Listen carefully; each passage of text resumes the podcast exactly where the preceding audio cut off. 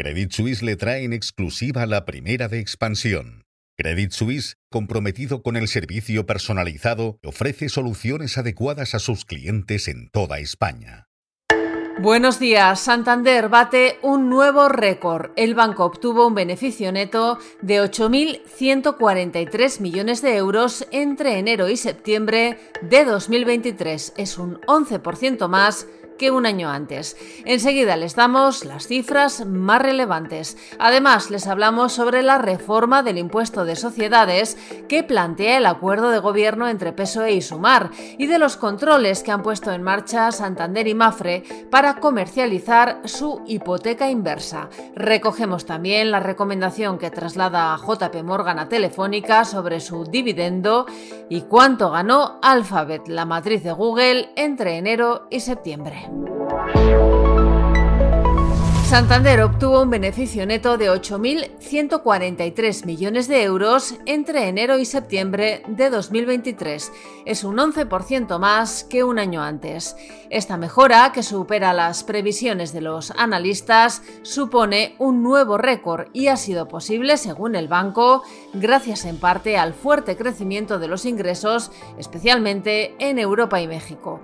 En una nota remitida a primera hora de esta mañana a la CNMV, el Santander explica que la fortaleza de las cuentas se refleja en el aumento de la rentabilidad y el valor para los accionistas, con un retorno sobre el capital tangible del 14,8% y un beneficio por acción de 48 céntimos de euro, un 17% más. En el tercer trimestre, el beneficio atribuido aumentó un 26% en comparación interanual y se situó en los 2.902 millones de euros. PSOE y Sumar ya tienen acuerdo para esta legislatura. El presidente del gobierno y líder socialista Pedro Sánchez y la vicepresidenta tercera y líder de Sumar, Yolanda Díaz, escenificaron ayer la posible futura reedición del Ejecutivo de coalición. El acuerdo incluye mantener los impuestos temporales a la banca y las energéticas y la reforma del tipo mínimo del 15% en el impuesto de sociedades para que los grandes grupos paguen más. Con este incremento, el Estado podría llegar a recaudar 10.000 millones de euros más, según los cálculos de Sumar. Díaz lo justificó ayer con estas palabras. En España no hay justicia fiscal, no se cumple el artículo 31 de la Constitución española. En España, un pequeño autónomo, una pequeña empresaria, tributa el 17,5%, mientras que una gran multinacional lo hace al 3,8%. Y esto no es justo, se tiene que acabar.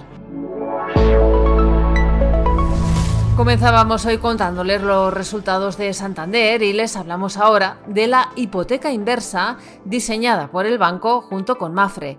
Los dos grupos han decidido reforzar los controles sobre este tipo de hipoteca, que está previsto que llegue al mercado en las próximas semanas tras varios años de preparación. El banco y la aseguradora son conscientes de que se trata de un préstamo complejo dirigido a mayores de 65 años y que la comercialización correcta de este producto será fundamental para evitar riesgos y posibles litigios. Hoy también les contamos que CaixaBank ha frenado en seco la venta de fondos de inversión en los últimos meses en favor de otros productos conservadores como depósitos y seguros de ahorro. Además, JP Morgan aconseja recortar dividendos a Telefónica y a Vodafone y asegura que Celnex no debería pagar dividendos a sus accionistas. Y desde Argentina nos llegan noticias de la primera adjudicación de redes 5G en una licitación de la que formaron parte subsidiarias de servicios móviles de Telefónica, América Móvil y Telecom Argentina.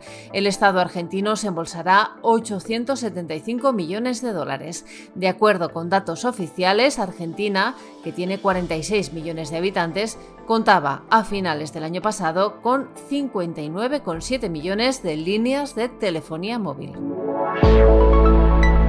Hoy el presidente del Gobierno en funciones, Pedro Sánchez, viaja a Bruselas. Allí se celebrará la reunión del Consejo Europeo en la que defenderá que los 27 respalden en las conclusiones de esa cumbre la petición de una pausa humanitaria en el conflicto entre Israel y Hamas. Y el exministro de Industria, José Manuel Soria, declara hoy como testigo en el juicio contra Iberdrola Generación por la presunta manipulación del precio de la luz en las últimas semanas de 2013.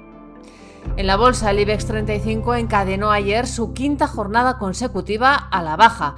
Perdió un 0,22% y el selectivo perdió la cota de los 9.000 puntos.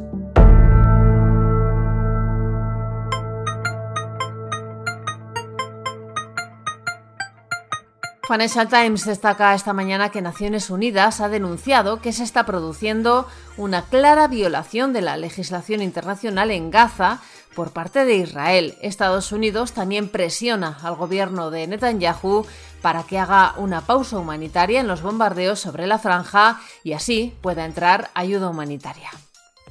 Y el diario destaca también los resultados de la tecnológica Alphabet, matriz de Google, que ganó 53.108 millones de dólares en los primeros nueve meses de este ejercicio, un 15% más interanual. Esta mejora de los beneficios ha estado impulsada por la innovación en la inteligencia artificial.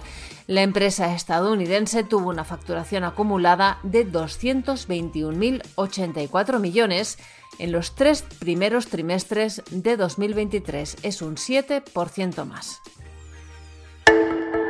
Estos son algunos de los asuntos que van a marcar la actualidad económica, empresarial y financiera de este miércoles 25 de octubre.